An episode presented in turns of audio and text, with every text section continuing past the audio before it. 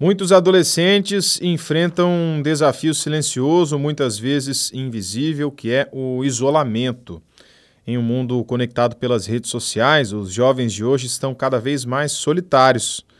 Esse é um fenômeno complexo, né, que envolve não apenas a falta de interações sociais, mas também uma relação emocional profunda e preocupa a respeito principalmente do desenvolvimento saudável desses jovens.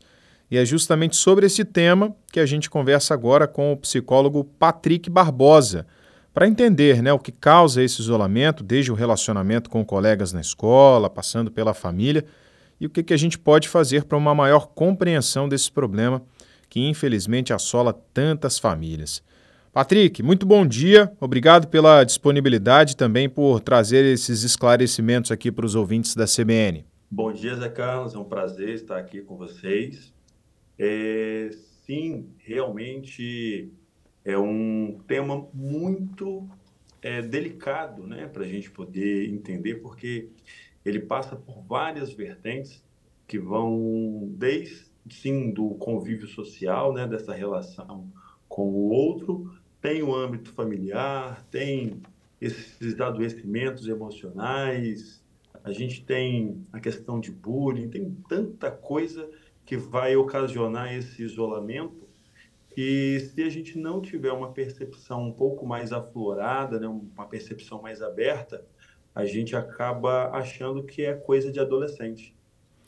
É verdade. Para a gente começar a entender um pouco mais desse tema, vamos explicar para os ouvintes, então, o que, que é esse isolamento, o que, que a gente pode identificar como atitudes né, tomadas ali pelo adolescente que caracterizam esse isolamento e o que, que pode levar ele a se isolar? Sim, então, é, a gente precisa levar em consideração que quando se trata de adolescente, né, nós já fomos adolescentes, a gente sabe como é que é, é a gente tem esse comportamento de buscar um pouco mais, é, ficar quieto, né, ficar na nossa ali, é, se conhecendo, conhecendo os nossos limites, experimentando né, a nós mesmos ali, inclusive experimentando esse momento de estar só, porque a cabeça ela não para né, de, de pensar. E só que quando começa a quando a gente começa a perceber, né, Carlos, que a, o adolescente ele está tendo um comportamento né, excessivo. O que é um comportamento excessivo? É, normalmente, é, o adolescente ele se isola em alguns momentos, né, não é um isolamento o dia inteiro, ou aquele isolamento que ele fica preso dentro do quarto e ninguém vai lá e ninguém pode chegar. Normalmente ele fica na, na, quietinho na dele, escutando a música, na, hoje em dia com essa facilidade da internet, então eles ficam, né, é, se comunicando através do, das plataformas né, de, de sociais. E quando a gente começa a perceber que ficou patológico esse, ficou né, um comportamento adoecido, é quando esses sinais eles não estão mais presentes no, no cotidiano do adolescente. Ah, aquilo que era um momento para o adolescente era um momento de prazer, que era em alguns momentos do dia, é, estar junto com a família, passeios, coisas parecidas, o adolescente ele começa a se isolar de uma forma mais radical. Já não participa mais, já não, já não come mais com as outras pessoas da família, tudo que faz é no horário diferenciado, dorme o dia inteiro e fica madrugada acordado. Normalmente, esse comportamento, esses sinais, eles vão dizer que existe algo errado. Né? E aí a gente tem que entender, por isso que eu falei né, no início, sobre essa percepção ampliada, a gente olhar sem o julgamento mesmo, mas acolhendo o que está acontecendo com esse adolescente. Né? Porque às vezes ele está sofrendo um bullying ou está passando por uma coisa na, na vida dele ali, nessa iniciação à vida social, e por vergonha, por medo, ou até mesmo por questões pessoais ou até ameaças, ele acaba se isolando. Né? Então a gente tem que entender, em um determinado momento, então, um determinado ponto, ele é no normal, que é o querer estar sozinho mesmo, querer estar quietinho. Quando isso começa a interferir na dinâmica da, da família, é porque já tem um problema colocado ali. Perfeito. E o que que o pai, o responsável, a mãe, algum tio, avô, avó que vive ali com aquele adolescente, o próprio professor também, né, que observa isso na sala de aula, no caso dos jovens que ficam mais isolados também ali dos colegas na, na escola. Como que eles podem identificar isso? O que, que eles podem fazer também, assim, de, de imediato? Ou até mesmo de uma forma um pouco mais calma, né, de início ali, observando essas atitudes. O que, que essas pessoas podem fazer para ajudar esse adolescente, para trazer algum tipo de suporte? Então, é, a gente fala muito sobre acolher, né? É, acolher esse adolescente, acolher esse jovem, é, mas a gente precisa entender o que, que é acolher. Porque quando a gente fala de acolhimento, não é simplesmente parar e escutar, né? mas é realmente se mostrar interessado ah, naquilo que aquela pessoa está trazendo. E, de fato, entender de forma respeitosa o que está acontecendo. Ah, muitas vezes, eu estou falando isso, não é criticando, né, deixando bem claro para os ouvintes, que não é criticando o comportamento.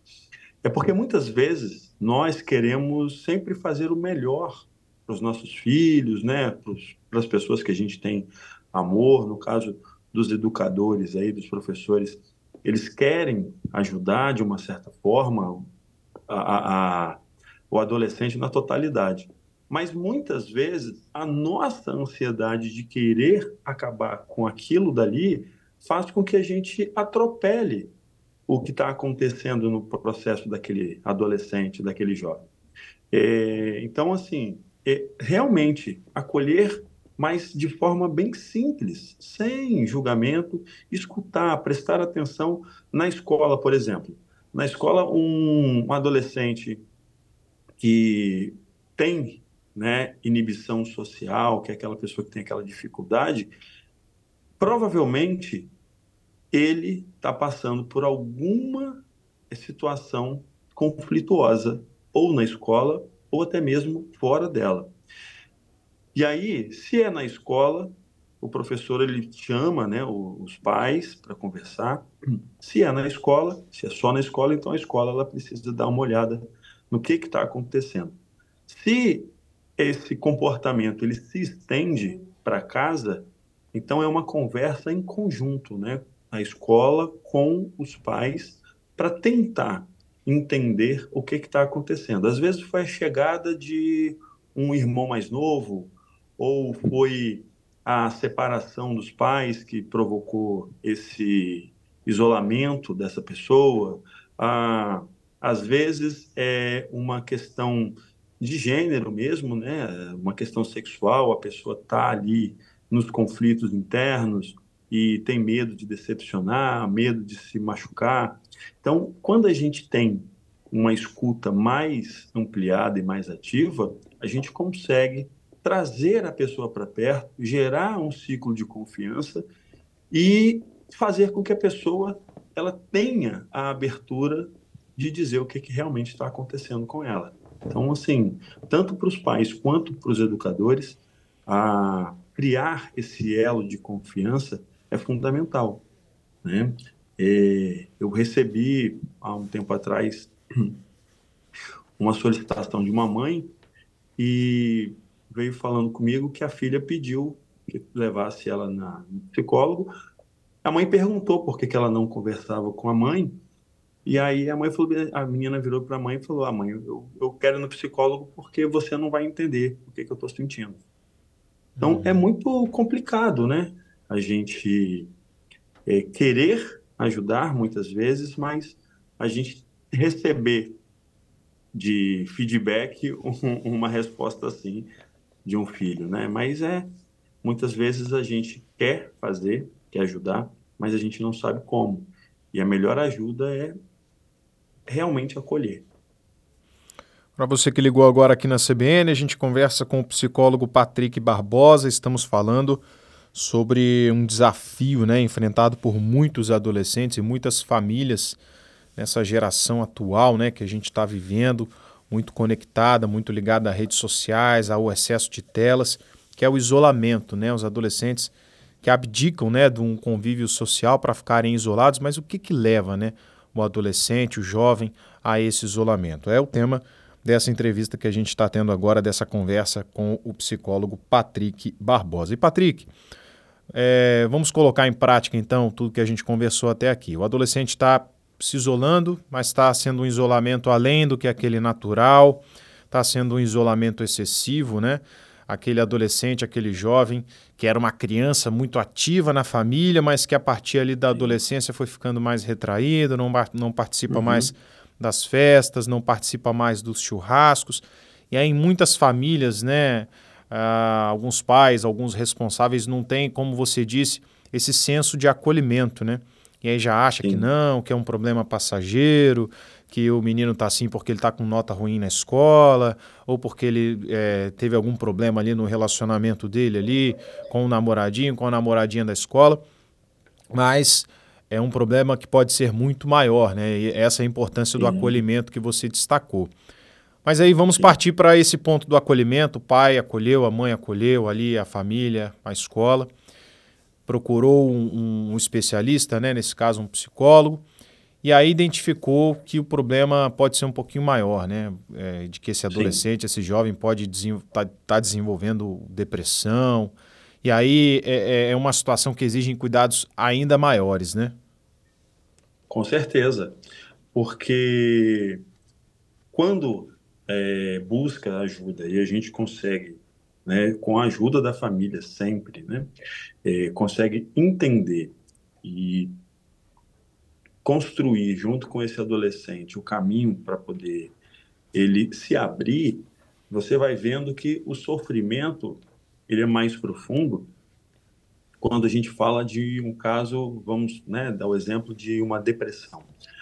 Ah, o adolescente ele começou com uma ansiedade muito forte e desenvolveu a depressão por conta de vários episódios que aconteceram.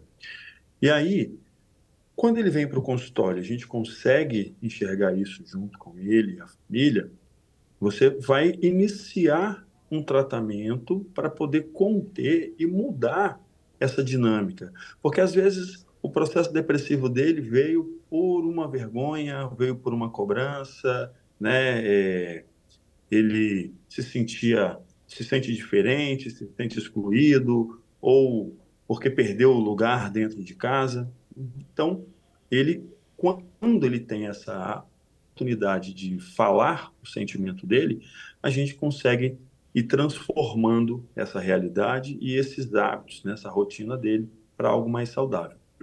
Por outro lado, a gente também tem que ver porque a depressão ela pode também vir por conta desse excesso né, de exposição a conteúdos na, na internet que por muitas vezes faz com que a pessoa ela enxergue a vida dela como algo não tão prazeroso, né?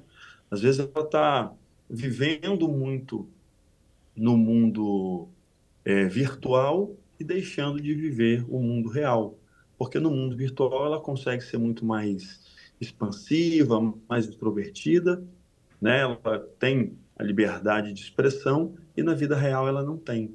Então ela começa a criar uma, um comportamento dividido, aonde a vida dela, que ela tem prazer, é na tela, é né, no celular, é no computador, é ali dentro das plataformas, e a vida fora é uma vida que traz sofrimento.